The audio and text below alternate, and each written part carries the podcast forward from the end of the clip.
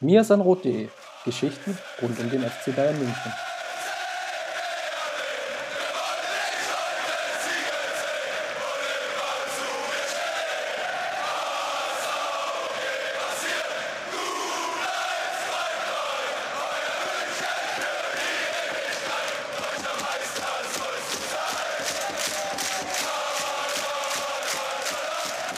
Ja, hallo Martin. Äh, grüß dich. Ähm, was die Hörer nicht wissen, was wir aber wissen, dass wir schon zum zweiten Mal heute aufnehmen. Oh ja. Weil die erste Aufnahme nur semi-gut funktioniert hat. Ähm, deswegen musst du dich noch einmal vorstellen für unseren Podcast. Äh, ich glaube, du hast schon den Standardsatz entwickelt jetzt. Okay. Also, ich bin der Martin. Ich bin beim Club Nummer 12 aktiv und der Leiter des äh, Arbeitsbereichs Amateure.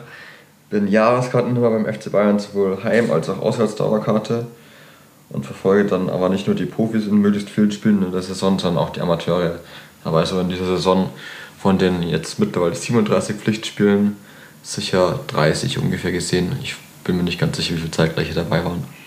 Und du twitterst selbst als Napto FCB und auch für den Club Nummer 12, Ad Club Nummer 12 und da auch der Live-Ticker Genau. dann von dir. Der am Mittwoch sehr rege frequentiert wurde. Sehr gut. Den sehen wir dann am Sonntag auch, weil es gibt keine Übertragung, soweit ich jetzt weiß. Solange sich da nichts ändert, wird es auch einen Live-Ticker geben, genau. Sehr cool. Ja, dann lass uns mal über die Aufstiegsrelegation sprechen. Erstes Spiel in Köln vorbei. Ich wollte jetzt gerade sagen, überstanden. Das war ja dann durch dem Endergebnis doch nicht so. Ähm, wie war es in Köln? Wie war die Reise? Wie ist das Stadion? Wie schaut es da aus? Hm, Also prinzipiell würde ich mal anfangen.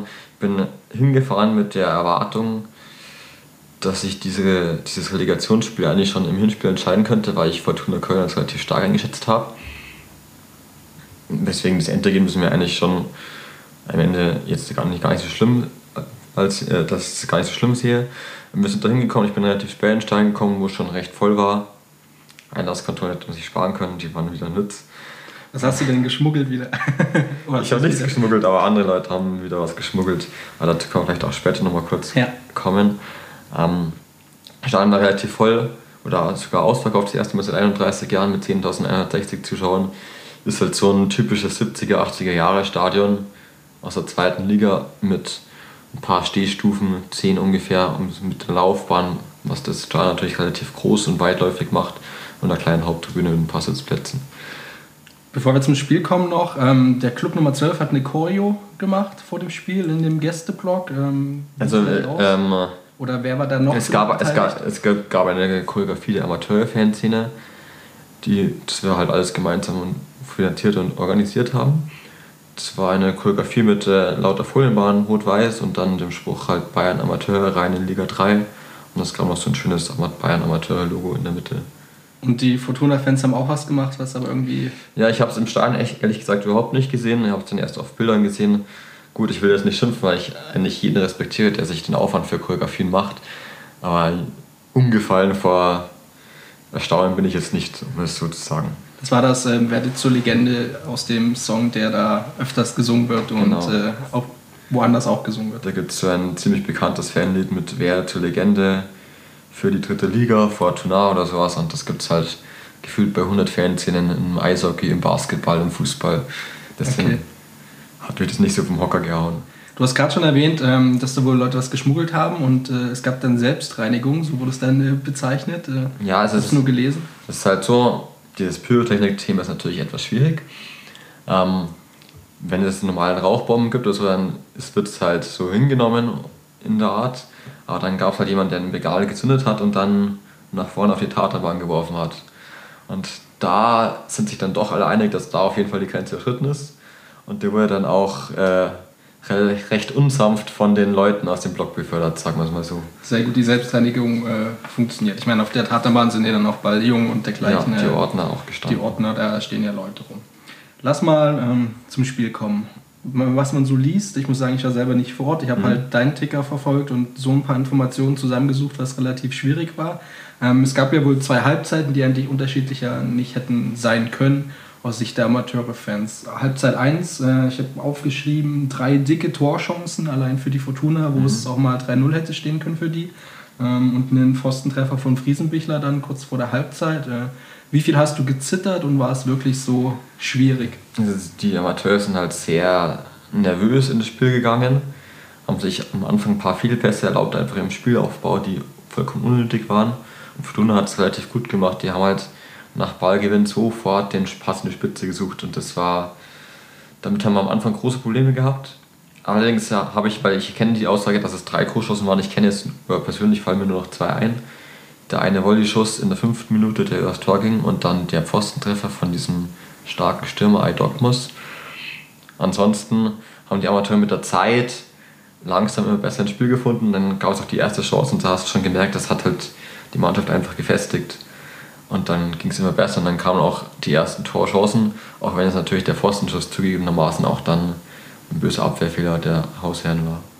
Ein wichtiges Ereignis noch, ähm, Strieder hat schon in der zehnten Minute, also relativ am Anfang, ordentlich mhm. eins aufs Fußgelenk, äh, meintest du, bekommen, ja. wurde dann 30 Minuten später ungefähr auch ausgewechselt und äh, Etienne Scholz kam. Ähm, wie hat sich dann das Spiel denn da verändert? Weil Etienne Scholz, also wir kennen ihn ja beide, nicht der fehlerunanfälligste, defensiv, nicht unbedingt mit dem Argument souverän auszustatten, der Kerl. Also mein persönlicher Eindruck, ich habe es nicht speziell darauf geachtet, war, dass dann einfach der Ökonomo und der Schöpf auch mehr Verantwortung im Spielaufbau übernommen haben. Davor lief es relativ stark über Enrico Strieder, der da sehr dominant war einfach im Spielaufbau, der die Bälle verteilt hat auf die äh, Außenverteidiger oder auf die Mittelfeldspieler vor ihm. Und danach hat der Schöpf deutlich mehr gemacht und auch der Ökonomu, die sind da mehr in Erscheinung getreten. Die haben den Scholz dann auch so unterstützt, dass ich sage, der hat eigentlich dann am Ende doch eine gute Leistung gebracht. Also viel defensiv war da nichts äh, Gefährliches dabei von ihm. Wenn man das Spiel der Fortuna beschreiben soll, wie würdest du das machen? Also Erik Ten Hag hat gemeint vorher, dass es wohl wie das mit Ballbesitz Fußball oder technischer Fußball gegen körperlichen Moralfußball oder in der Art und Weise ist. Das trifft auf jeden Fall zu. Die Kölner sind halt alle im Kopf größer als unsere Spieler. Das ist ganz normal. Die sind ja, haben ja auch einen Altersdurchschnitt, der sicher vier, fünf Jahre über unserem liegt. Ähm, das haben sie auch durchgezogen. Sie haben auch profitiert davon, weil der Schiedsrichter meiner Meinung nach am Anfang sehr, sehr liberal gepfiffen hat und viel hat durchgehen lassen, wo wir einige Freistoßsituationen einfach nicht bekommen haben, die wir während der Saison öfters bekommen haben und die auch sicher uns jetzt nicht zum Nachteil gereicht hätten, weil auch ein Tor unter Umständen daraus erschienen wäre. Weil wir haben ja während der Saison einige Tore nach Freischussflanken und zugeschossen. Ja. Ähm, das ist den Kölnern entgegengekommen und das haben sie dann auch durchgezogen. Es war auch zu erwarten, so dass sie körperlich ihre körperlichen Vorteile ausnutzen. Das hat auch der Ten Hag, glaube ich, schon nach dem Elatistenspiel gesagt, dass das einfach ein guter Test war, weil Elatisten auch körperlich spielt gegen unser, Spiel, gegen unser Team. Und genau. das eine gute Vorbereitung war. Die Außenbahnen sind so ein Lieblingsthema, zumindest mein persönliches. Ja. Ähm, Schöpf hat wohl über links gespielt äh, und äh, Patrick Weihrauch über rechts. Über Patrick Weihrauch müssen wir, glaube ich, nicht viel reden. Der, da sind wir uns einig. Da sind wir uns einig, dass es nicht der größte, ähm, das größte Talent ist oder der jetzt eine Mannschaft äh, mitreißen kann oder jetzt mhm. jedes Spiel überzeugen kann. Schöpf ist doch aber über links komplett verschenkt eigentlich. Ja, das sehe ich zum Beispiel genauso wie beim Heuberg. Das ist im Pokalfinale genau dasselbe gewesen das sind einfach zentrale Spieler. Natürlich geben sie ihr Bestes auf der Außenbahn und sind jetzt auch beide, haben jetzt beide nicht schlecht gespielt, wie der Chef am Mittwoch noch der Heuberg im Pokalfinale. Also sie können einfach ihre Stärken da nicht ausspielen. Und das sehe ich schon auch so. Ich hätte ja nicht Salahi und Rankovic lieber auf den Flügeln von Anfang an gesehen. Die ja wohl, müssen wir vielleicht mal ihren Status klären, verletzt, nicht ganz fit, wie auch immer sind. Also beide spielen wirklich. Beim Salahi ist es sehr überraschend, weil der eigentlich beim, beim Guardiola auch oft mittrainiert hat und ja auch bekanntlicherweise eingesetzt wurde. Und warum er jetzt auch die letzten Spiele wieder oft von der Bank kam, einfach. Ich bin mir nicht sicher. Er war eigentlich immer dabei, aber er kam ja. oft von der Bank. Und hat mir aber eigentlich immer gut gefallen, wenn er auch reinkam, weil er einfach einen starken Abschluss hat, einen starken Torabschluss und auch gut flanken kann. Und deutlich mehr Rabatz über die Seiten macht, als es dabei auch. Und vor allen Dingen, weil mir diese, diese Außenbahnpärchen gut gefallen. Also so Salahi mit Dennis Dresser mhm. funktioniert offensiv wie defensiv sehr gut. Ich meine, Salahi ist eigentlich auch als Innenverteidiger da reingekommen spielt jetzt weiter vorn. Da stimmt halt die Abstimmung defensiv meiner Meinung nach halt sehr gut. Sowohl halt, dass Salahi fein kombinieren kann, sehr, sehr mhm. schnell ist auch im Antritt und äh, Flanke und Schuss dann. Er war, glaube ich, auch früher Stürmer, wenn ich das recht in Erinnerung habe, dass ich mal einen Artikel gelesen habe, dass er eigentlich als Stürmer in der Jugend lang gespielt hat und dann irgendwie beim FC Bayern auch erst auf diese Außenverteidigerposition geschult wurde. Ähm, und auf der anderen Seite Benno Schmitz und äh, Wladimir Rankovic ähnlich. Also genau. die beiden harmonieren genauso gut und äh, deswegen hat es mich gewundert, als die Aufstellung dann kam und irgendwie auch so ja, die Sorgenfalten so ein bisschen äh, stärker gemacht. Ja. Weil das ja doch Garanten sind für das Spiel der Amateure. Ich vermute halt, dass der Haag halt die Absicht hatte, von Anfang an einen Ballbesitzfußball zu pflegen, der halt erstmal den ersten Ansturm der Gastgeber aufhält und dann vielleicht dieses äh, in der zweiten Halbzeit mehr auf dieses äh, schnelle Offensivspiel, die Flügel setzt, was er dann auch zumindest mit dem Salahi gemacht hat. Vielleicht war das sein Hintergedanke dabei. Dass er da einfach versucht, mehr Kontrolle über das Spiel durch viele ballbesitzstarke Spieler zu kriegen. Wenn du jetzt die erste Halbzeit zusammenfasst, ein glückliches 0-0 aus Amateursicht, so musste man dann ähm, in die Pause gehen. Nach 30 Minuten sicherlich. Die letzten 15 Minuten waren dann die Amateure schon richtig gut, sodass ich sage, halt auch mit dem kombiniert mit dem Pfostentreffer, dass sich zur Halbzeit dann am Ende schon fast ausgeglichen hat. Auch wenn natürlich die Chancen, brauchen wir es nicht überreden von den Kölnern, die aber natürlich nur zustande kamen, weil wir im Spielaufbau Fehler gemacht haben. Okay, ähm, zweite Halbzeit dann umgekehrtes Bild. Also ich habe aufgeschrieben äh, Chancen oder größere Chancen von Schöpf, Scholz und Friesenbichler. Und du hast auch äh, in dem Live-Ticker dann geschrieben, dass die Gastgeber in der zweiten Hälfte offensiv harmlos waren. Hatten wir sie dann so gut im Griff oder haben sie abgebaut? Mhm, natürlich etwas schwer zu beurteilen. Ich glaube einfach, dass unsere Mannschaft einfach immer mehr Selbstsicherheit gefunden hat und deswegen auch besser ins Spiel kam und dann auch mehr Kontrolle über den Ball hatte, weil einfach die Fehlpässe haben wir abstellen können die davor noch zu Chancen geführt haben. Und dann hat Fortuna eigentlich nicht so viel spielerisch gegensetzen zu können. Sie haben halt schon zwei Chancen gehabt, das Tor natürlich und dann noch einen Kopfball, wo einer frei stand am Elfmeterpunkt, was aber jetzt äh, nicht großartig mit äh, gut, gutem spielerischen Können zu tun hat, sondern es war halt einfach, waren halt einfach Zufallsprodukte, auch wenn wir leider am Ende dann durch den Zufallsprodukt auch verloren haben. Ähm, noch ein anderer Punkt, was mir immer wieder auffällt, dass wir ähnlich schlecht wie die Profis Standards nutzen, eigene. Ähm, zieht sich doch auch jetzt schon ewig eigentlich durch das Spiel der Amateure. Zumindest bei den Ecken war es auf jeden Fall so, auch wenn man natürlich sagen muss, dass äh, die Kölner sind halt alle den Kopf größer als unsere Spieler. Wer soll da einen Kopfball reinmachen? Das muss man halt auch mal bedenken. Die Flanken kamen halt, ja, die, zumindest die Ecken kamen schon oft an den Fünfer, wo der Tor dann relativ gut runtergepflückt hat. Das ist dann halt einfach schlecht. Aber leider Freistoßsituation hat man gar nicht. Also so Freistoßflanken oder so gab es quasi gar nicht, auch weil der Schiedsrichter uns kaum ausgepfiffen hat.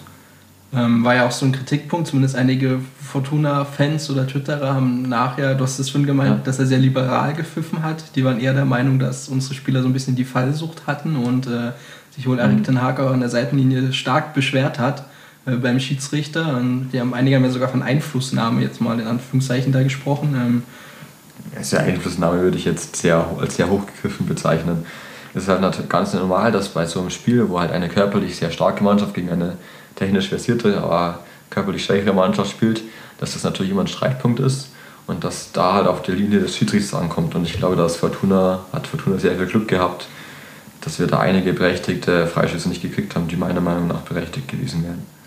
Lass mal dann einen Zeitsprung machen. 87. Minute bis zur 86. war alles gut. Mit einem 0-0 ja. hätte man wunderbar äh, das Heimspiel eigentlich antreten können. Idealer wäre die Ausgangslage, hätte ja kommen werden können, wenn man den Spielverlauf jetzt endlich auch betrachtet.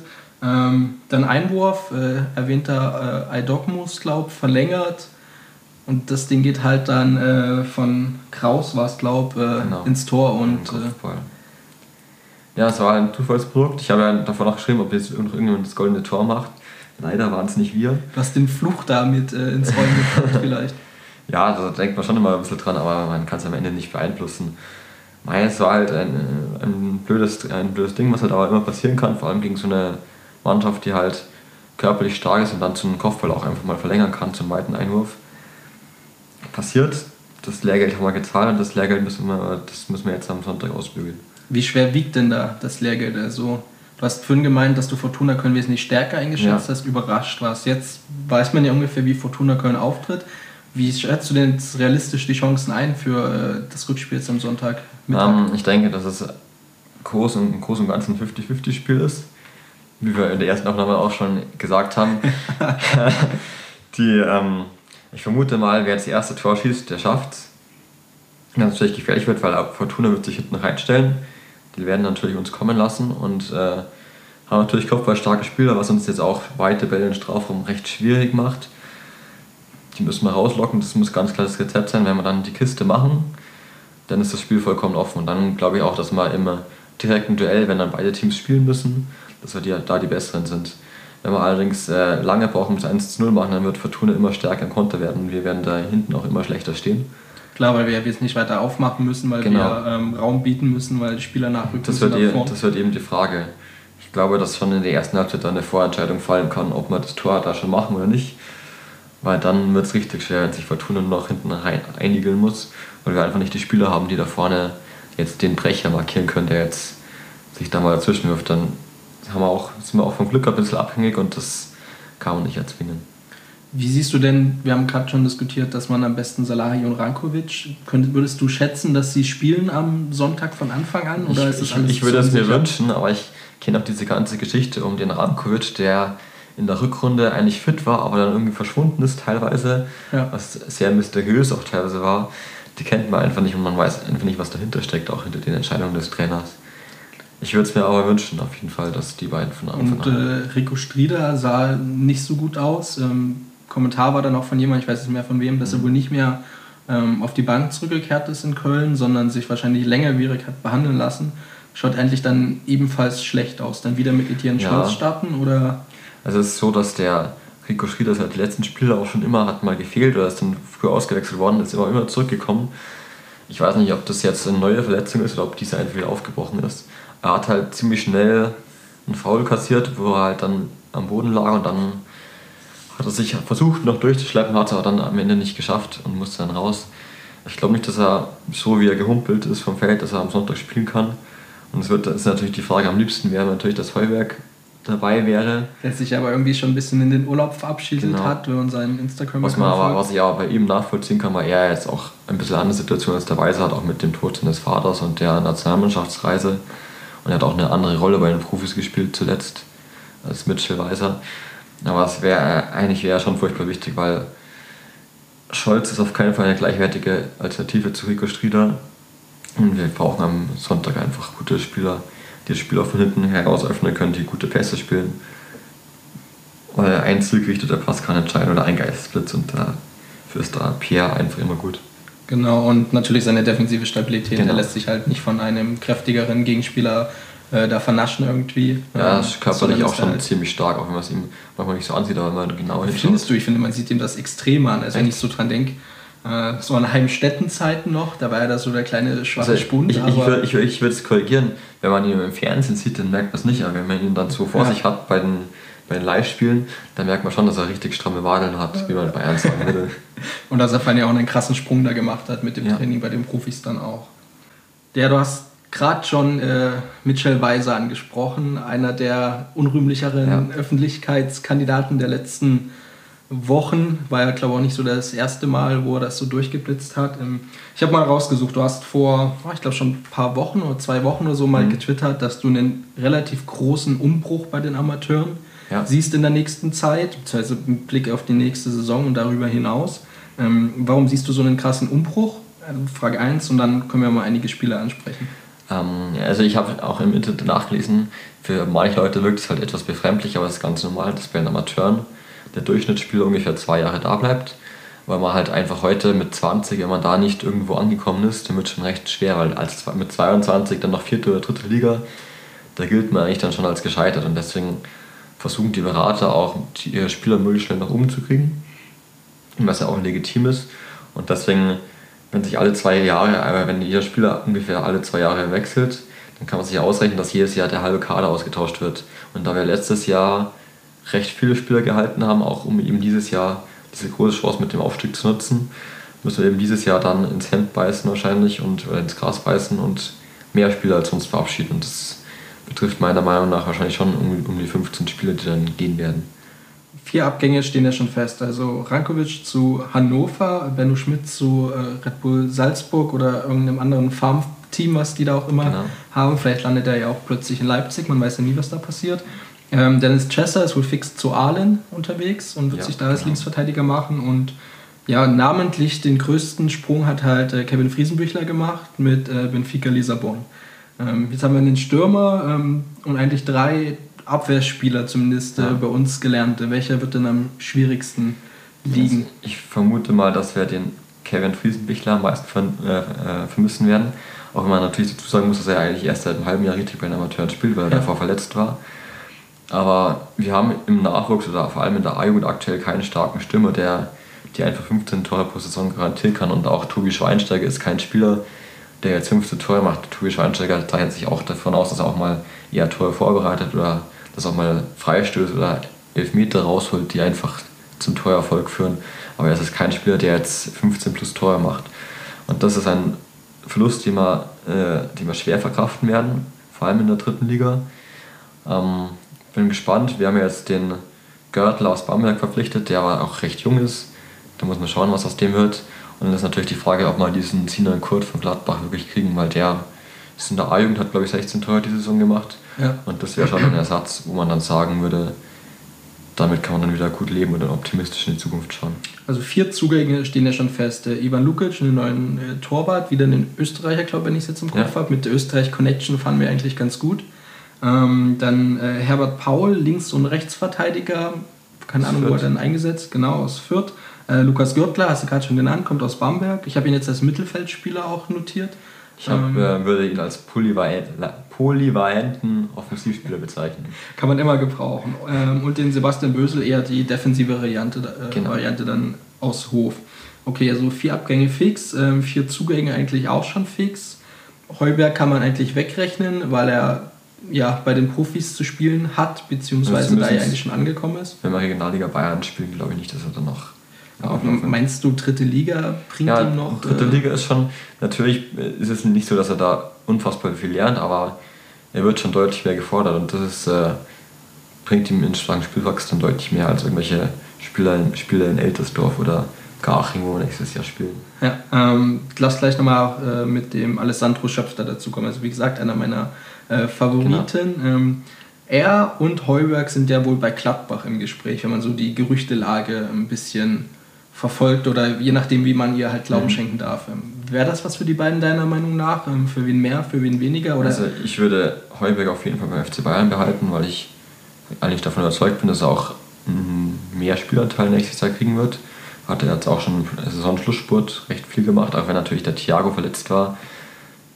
Ja, aber ich nicht mehr. Äh, Shakiri ja auch. Ähm, ja. Er hat, äh, Heuberg hat dann mal links außen gespielt jetzt im Pokal halt äh, war auf der rechten Seite. Das ist natürlich auch die Frage, wie man wieder Guardiola so in Zukunft taktisch plant. Ob er das, was er jetzt im Pokalfinale gespielt hat, auch als, Offensiv, äh, als Zukunftsoption sieht oder ob er wieder zum klassischen 4-3-3 zurückkehrt, was wir ja meist gespielt haben. Genau. Ähm, Alessandro Schöpf, äh, denke ich, realistischerweise ist er ein Spieler, der in der Bundesliga landen wird, aber nicht ein Spieler, der beim FC Bayern landen wird. Deswegen würde ich ihm auf jeden Fall empfehlen, wenn er die Chance hat, einen Verein zu finden, dem auch Einsätze garantiert, dass er auf jeden Fall geht, weil vor allem in der Regionalliga Bayern hat er einfach nichts mehr zu suchen, das ist ganz klar. Da ist er unterfordert oder dafür ist er einfach zu gut und er lernt auch nichts mehr. Natürlich würde uns helfen, aber er lernt eigentlich für sich und seine Karriere nichts mehr oder kommt nicht voran. Also wenn er die Chance hat, dann würde er es an schneller Stelle machen. Allerdings äh, kann ich nicht einschätzen, ob Gladbach jetzt der richtige Verein ist. Und ob er da halt auch wieder genug Einsätze genau. bekommt. Ich kenne die Personalsituation noch nicht, was für ein taktisches System der Favre spielt. Ich habe nur gehört, dass der Favre wohl nicht so oft rotiert und das wäre natürlich jetzt für so einen jungen Spieler eigentlich Gift. Ja, auch auf der Suche nach Einsatzminuten, wenn er da kaum Chance hat, dazu genau. zu kommen. Weitere potenzielle Ab äh, weitere Abgänge, nicht potenziell, hast du gemeint, Räder, äh, sollte klar sein. Der mhm. hat jetzt das Vorspielen aufgrund von starkes Verletzungen und dann äh, den Einsätzen auch für Neuer eigentlich genutzt, um sich mal ein bisschen zu präsentieren. Ja. Das Erget sollte auch klar sein. Zingerle das gleiche, Derflinge, Fischer, Horn, Rotenbüchler hast du auch noch als äh, fixe Abgänge. Ja, er steht noch offiziell im Kader, auch wenn er nirgendwo mehr erwähnt wird. Aber er ist ja wohl Sportinvalide und zählt damit auch zu den Abgängen. Ähm, Patrick Weihrauch, haben wir ja gerade schon gemeint, dass man den nicht unbedingt äh, schmerzlich vermissen wird. Ähm, seine Entwicklung hat nicht wirklich stattgefunden eigentlich, oder? Nein, auf keinen Fall. Also ich habe ihn da letztes Jahr schon kritisiert. Da hat er noch am Ende schon ein paar Tore gemacht und war jetzt eigentlich ja, jetzt nicht total schlecht, aber auch nicht zu überragend. Aber dieses Jahr bin ich noch enttäuscht dafür, weil er jetzt eigentlich Erfahrung hatte im Männerfußball und viele andere haben einen Sprung gemacht, aber Patrick war ja auch überhaupt nicht. Und er hat einen Profivertrag und er hat den zu keinem Zeitpunkt hat er das gerechtfertigt. Wenn man rein und nach einer Leistungsbetrachtung genau. mal geht äh, in der Situation. Und ich glaube, er wird auch Schwierigkeiten haben, einen Vertrag zu finden, der seinem Anspruch gerecht wird, weil er, glaube ich, auch einen zu hohen Anspruch hat, haben wird. Markut, äh, ich glaube, man spricht ihn so aus, keine Ahnung, ist wohl mhm. in Richtung Holland unterwegs, da wohl mit Probetraining, habe ich jetzt noch gelesen vor kurzem. Auch so ein Beispiel, der relativ früh äh, hochgezogen in die A-Jugend als junger Spieler, auch schon beim Guardiola und beim Heinkes mittrainiert im Trainingslager, ja. aber irgendwie einfach keinen Sprung gemacht im Vergleich zu den anderen. Und wenn du halt in diesem, in diesem Alter keinen Sprung mehr machst oder den Sprung im Herrenbereich nicht schaffst, dann bist du halt schnell weg vom Fenster. Auch wenn du davor als relativ großes Talent gegolten hast, so wie Derflinger ist auch ein gutes Beispiel dafür. Ja, ähm, dann noch äh, Wein, Vuzogic, Weiser, dass wir den äh, nicht nachtrauen werden, sollte er jetzt klar sein. Obwohl er äh, in Köln war und zugeschaut hat, statt auf Ibiza. Das entkräftet seine Argumente, dass er es Gründe gab für sein Nicht-Mitspielen ja noch mehr. Ja, das stimmt. Äh, wer weiß, was der Berater dann gemeint hat, dass er sich doch mal blicken lassen soll. Ähm, Sieghardt und Scholz, ähm, ebenfalls nur als potenziell Abgänge, damit ähm, hast du nach deiner Auflistung eigentlich den halben Stamm dieser, dieses Jahres äh, weggeschickt. Genau. Aber man muss halt denken, dass halt alle Stammspieler oder eigentlich uns komplette Stammelf jetzt seit zwei Jahren da ist. Und da ist halt auch relativ natürlich, dass dann der Großteil äh, abhaut, um es so zu sagen. Aber natürlich einige bleiben, wie Rico Stier, der einen langfristigen Vertrag noch über weitere zwei Jahre, glaube ich, hat. Ähm, Tobias Schweinsteiger hat jetzt ein Interview gegeben und gemeint, ähm, die hat der Vertrag bis 2015, mhm. ähm, er bleibt auch danach bei den Bayern Amateuren. Äh, ja klar, er ist ja für, auch für ihn ideal, so wie es läuft.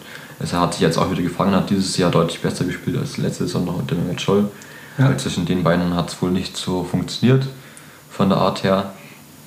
Ja, aber diese Saison hat er einwandfrei das gemacht, wofür man geholt hat und auch das Team geführt.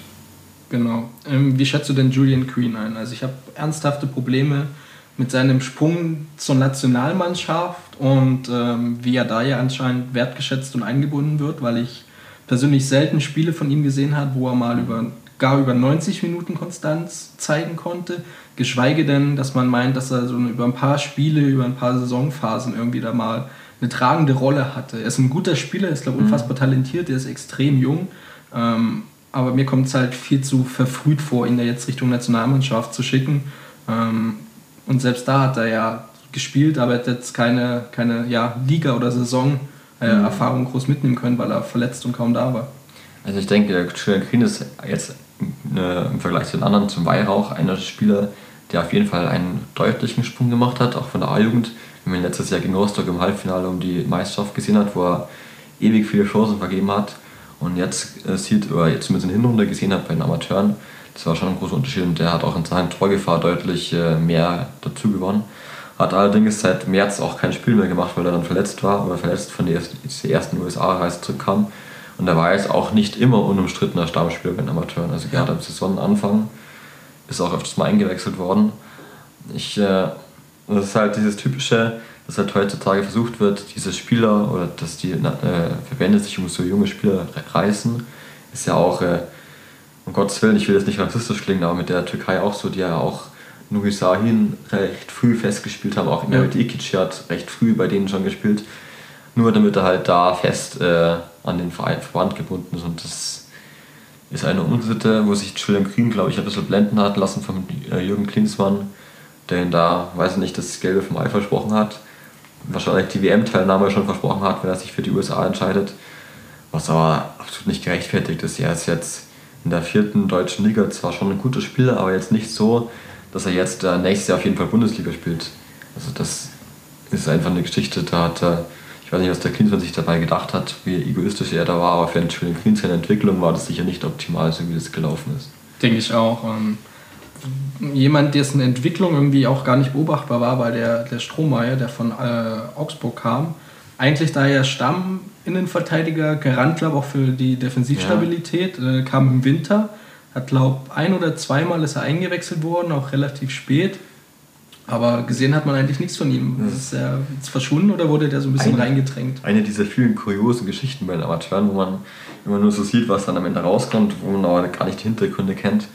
Ähm, er war ein Junioren-Nationalspieler früher. Ja. Ist dann zum Winter gekommen. Ich weiß nicht, wer den verpflichtet hat. Das ist halt auch so die Frage, ob da. Also vermutlich hat der Trainer ihn dann nicht hier direkt gefordert, sondern da hat irgend sich jemand gedacht, der Sammer oder der Tar oder der Tremmler, wer auch immer, der hat sich halt gerade, der Berater hat ihn angeboten und hat mal gesagt, ja super, Junioren-Nationalspieler, den nehmen wir. Und obwohl der Trainer halt einfach andere Pläne hatte, weil er, der David Fritzovic kam nach langer Verletzungspause zurück zur Winterpause und hat eigentlich eine richtig gute Rückrunde gespielt in Innenverteidigung, was er früher eigentlich nie begleitet hat, die Position. Aber da war er sehr stabil und deswegen gab es auch eigentlich keinen Grund, da irgendwas in der Viererkette zu ändern, oder zumindest in der Mitte der Viererkette. Und weil gleichzeitig auch ähm, Stefan Buck aus dem Kader so ein bisschen entschwunden ist.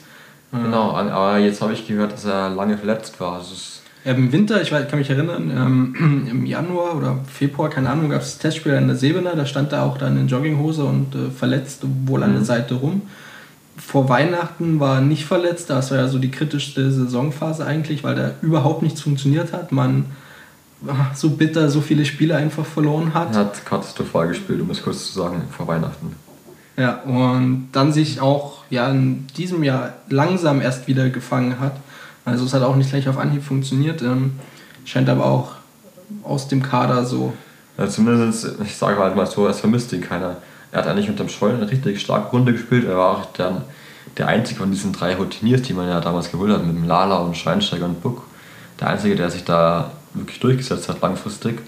Aber dieses Jahr, ich weiß nicht, was mit ihm los war, ob er da irgendwas Privates hatte. Ich glaube, er ist mein Vater geworden im August, aber ja. irgendwie war er auf einmal in diesem November wie ausgewechselt, nicht mehr der Alte und war vollkommen richtig, dass er dann nicht mehr gespielt hat, weil einfach ein Unsicherheitsfaktor war. Und das ist natürlich gerade als Kapitän und Routinier von der Mannschaft, das ist tödlich für die Mannschaft. Natürlich, wenn der voran, eigentlich vorangehen soll und dann aber eigentlich der Unsicherheitsfaktor ist und die Mannschaft ihn auffangen muss. Ja, es war ja eigentlich der Stabilisator, vor allem in der letzten Saison noch und zu Beginn dieser auch. Ähm, jetzt haben wir ja Erten Haag als Trainer bekommen mhm. mit dieser Saison. Er hat äh, Mehmet Schall abgelöst, der ähm, den Verein verlassen hat oder das gesamte Umfeld, noch ein bisschen Fernsehen und äh, Radio macht er ja auch noch. Ähm, wie der Mehmet einfach so ist. Eine Frage auch von Manuel. Ähm, wie schätzt du seine Arbeit bisher ein, auch mit Blick auf die Zukunft dann? Ähm, was hat der Kurs verändert? Was waren vielleicht noch eher Sachen, die ähm, gut weiterliefen, weil dann ein Grundstein von Scholl gelegt worden ist. Der ja meiner Meinung nach so ein bisschen schlecht weggekommen ist, einfach. Ich glaube auch bei den genau. Amateure-Fans, was man so beobachtet hat. Also, wenn ich mich da an das letzte Spiel erinnere, da in Heimstetten, äh, da gab es ja auch äh, nicht nur gute Rufe zu seinem Abschied. Ja, das mit Mehmet Scholl ist ein bisschen traurig. Es ist halt so, dass Mehmet Scholl halt äh, ursprünglich mal irgendwann Hermann Gerland abgelöst hat und Hermann Gerland ist halt für viele eine heilige Person und man äh, ist ja auch zweifellos, dass der Hermann Gerland unfassbar gute Arbeit gemacht hat für die Amateure, ja. die so auch noch kein anderer erreicht hat, nach, der nach ihm kam. Und deswegen hat sich das so ein bisschen gegen Scholl aufgebaut, was meiner Meinung nach einfach ungerechtfertigt ist. Ähm, ja, Scholl war un, ein unfassbar guter Kommunikator, der die Mannschaft einfach, die Spieler einen, einen guten Draht hatte und den Spielern Motivation, äh, Selbstvertrauen bringen konnte. Auch einfach den Spielern gelernt hat, wie man in diesem er sagte, das Wort Haifischbecken ist ja immer eins von Scholz Lieblingsworten auf genau. FC Bayern, wie man sich da zurechtfindet und das hat mit der Saison einfach immer besser geklappt. Und am Anfang wurde immer gesagt, dass der Ten Hag, das ist ja super, wir haben jetzt 10 Spiele hintereinander gewonnen, oder die ersten 10 oder 9, ja. ich weiß gar nicht mehr. Neun, ich glaube.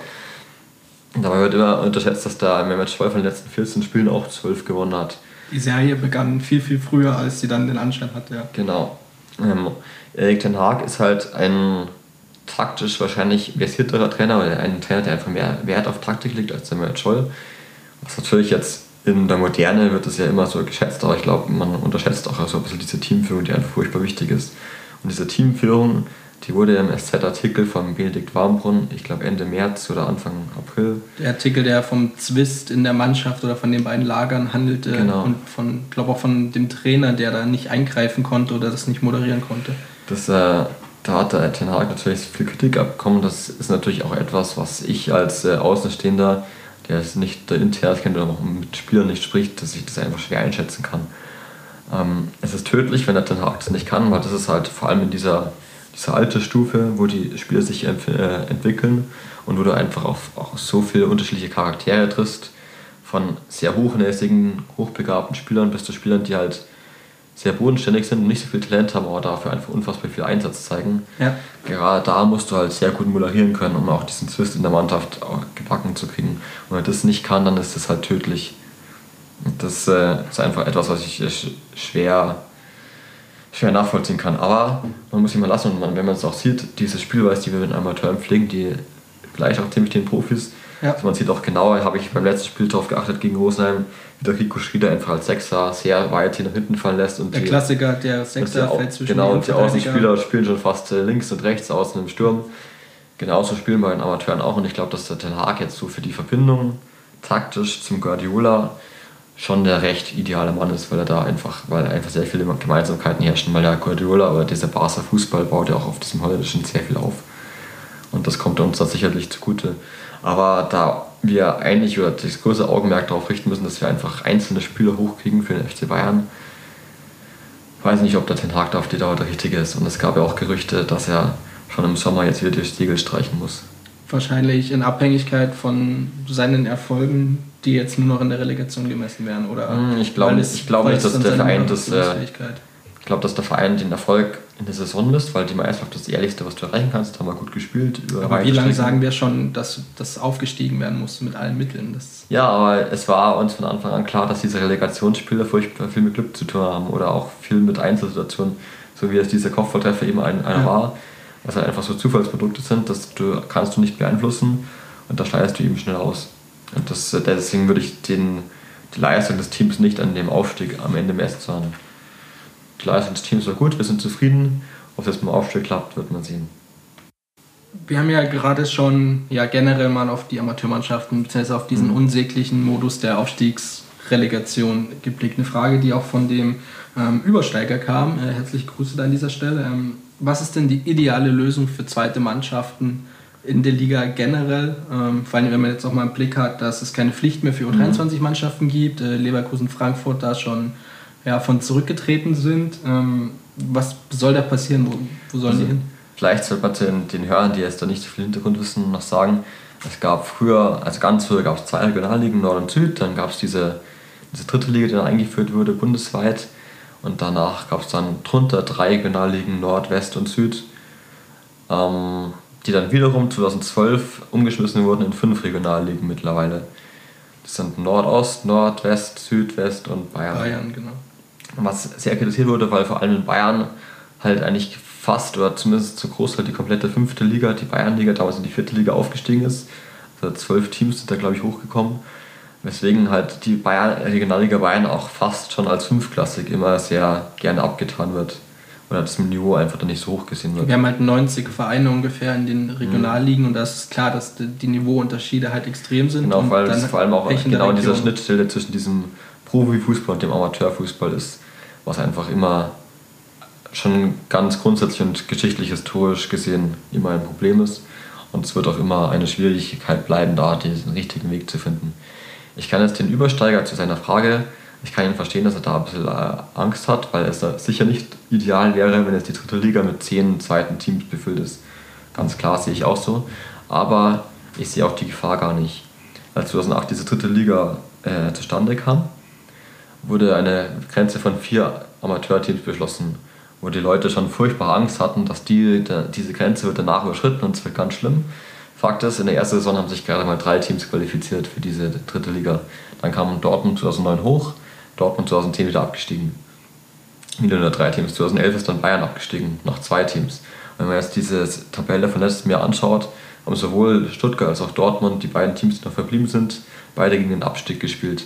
Sind jetzt beide nicht souverän drin geblieben oder dominieren da die Liga irgendwie, sondern die müssen sich schon ordentlich strecken, dass sie da gut mitspielen. Und auch wenn es der Fall sein sollte, was äh, passieren kann am Sonntag, dass drei zweite Teams aufsteigen mit Mainz, Wolfsburg und Bayern, auch wenn es dann nächste Saison da fünf Teams spielen, kann ich mir auf keinen Fall vorstellen, dass sich die alle da fünf drin halten, dann steigen zwei wieder ab. Und das äh, regelt sich auf jeden Fall auf die Dauer. Auch weil ich denke, dass diese Talentschwemme, die zurzeit zu guten zweiten Teams führt, dass die sich auch langfristig darauf auswirkt, dass die dritte Liga auch deutlich stärker wird, weil die Qualitätsbreite in Deutschland einfach viel besser wird und dadurch die dritte Liga auch wieder besser wird. Und dann haben diese Amateurteams den Vorteil, den sie jetzt haben, eben mit der starken Jugendarbeit, die egalisiert sich dann auch irgendwann wieder.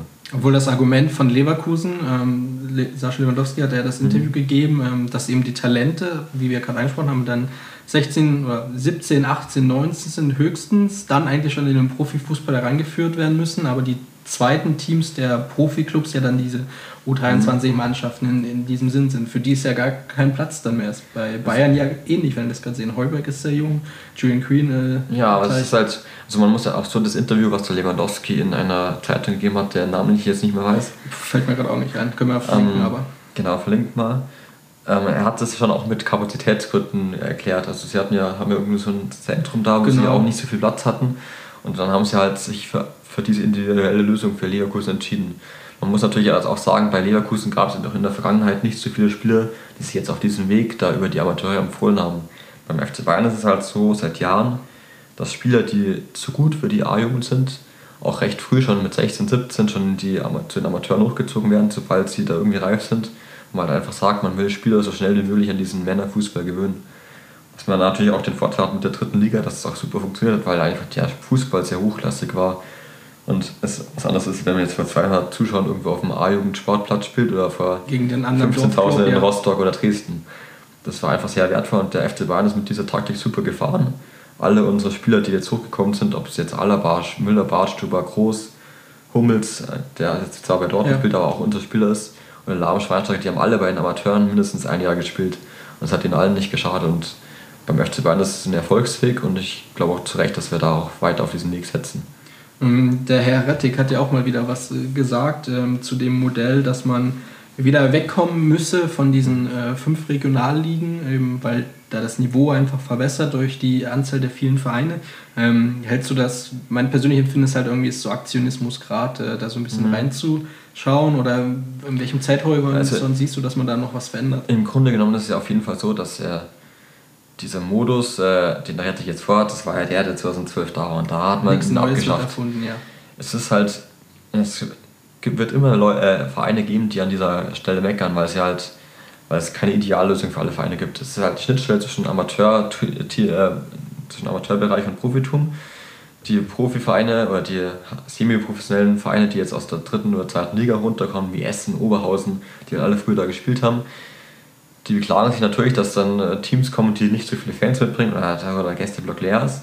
Kann ich aus deren Sicht verstehen. Es gibt dann auch Teams, die halt reine Amateurfußballer sind, die halt sagen, ich möchte aber nicht äh, unter der Woche dann nach Bayern fahren müssen oder nach äh, Rostock oder sowas oder in den Osten. Zum, wir müssen halt schauen, dass wir unsere Spieler neben dem Job auch noch zum Fußball kriegen. Und das ist eine Schnittstelle, die halt einfach furchtbar schwierig zu handeln ist und wo es einfach ganz, äh, ganz äh, normal ist, dass es da immer Reibungspunkte gibt oder verschiedene Interessen. Was halt aber schlecht ist dann, wenn man halt alle vier Jahre das alles umschmeißt. Das ist das Einzige, was man falsch machen kann, das macht man halt zurzeit falsch.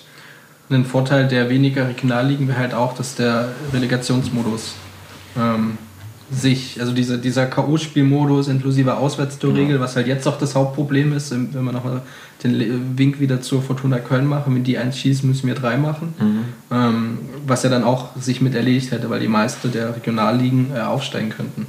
Das ist ja zum Beispiel so, selbst äh, die Leipziger, die ja unfassbar viel Geld investiert haben, um da von der vierten in die dritte Liga zu kommen, haben auch, glaube ich, drei Jahre gebraucht, um da mal hochzukommen, weil es einfach furchtbar schwierig ist, auch mit viel Geld.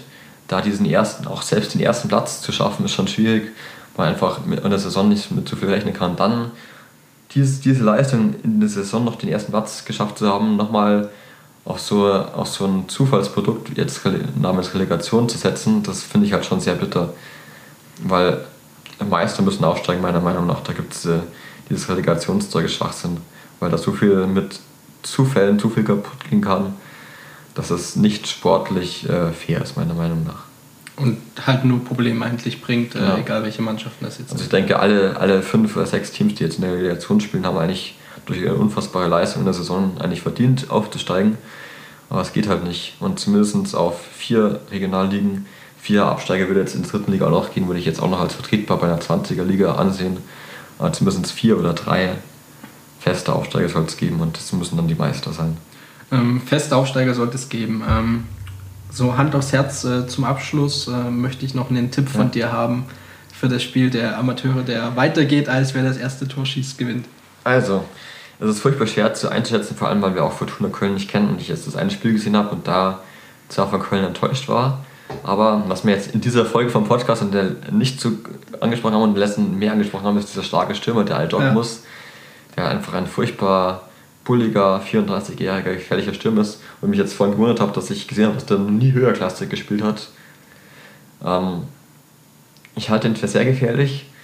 Die Gefahr ist immer da, dass der irgendwann eine Kiste macht. Aber ich glaube, dass wir das Spiel dominieren werden.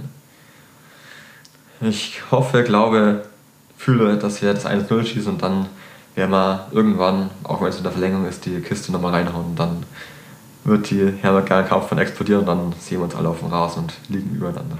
Wenn nicht wieder die Ordner im Weg stehen und. Äh, das, äh, die, das auch die werden wir nicht aushalten. ja. ähm, dazu noch, ähm, es wird wohl ausverkauft sein, damit äh, darauf hoffen aus, wir. Ja. Ähm, wie viele Karten gibt es noch? Es gibt noch 3000 Karten heute bis 18 Uhr, auch wenn die Leute es wahrscheinlich nicht mehr vorher hören werden. Das würde knapp Aber werden, am Sonntag dann ab 11 Uhr öffnen die Kassen.